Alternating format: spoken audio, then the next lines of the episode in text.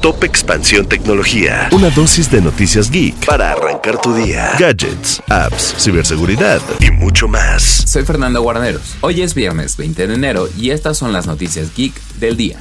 Tecnología. En un mundo fragmentado, la tecnología puede convertirse en un facilitador de los procesos por los que atraviesa la humanidad, particularmente por el rápido avance de la inteligencia artificial. Así lo dijo en entrevista con Expansión David Garza, rector del Tecnológico de Monterrey, única universidad latinoamericana que fue invitada a la reunión del Foro Económico Mundial.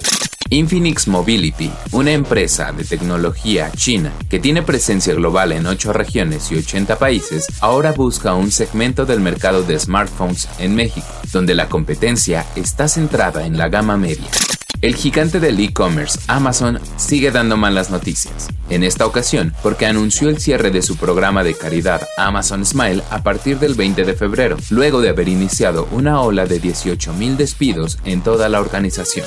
Tecnología. Y recuerda que si quieres estar al tanto de todas las noticias sobre las tendencias y sucesos geek, debes seguir nuestra cobertura en expansión.mx, diagonal tecnología.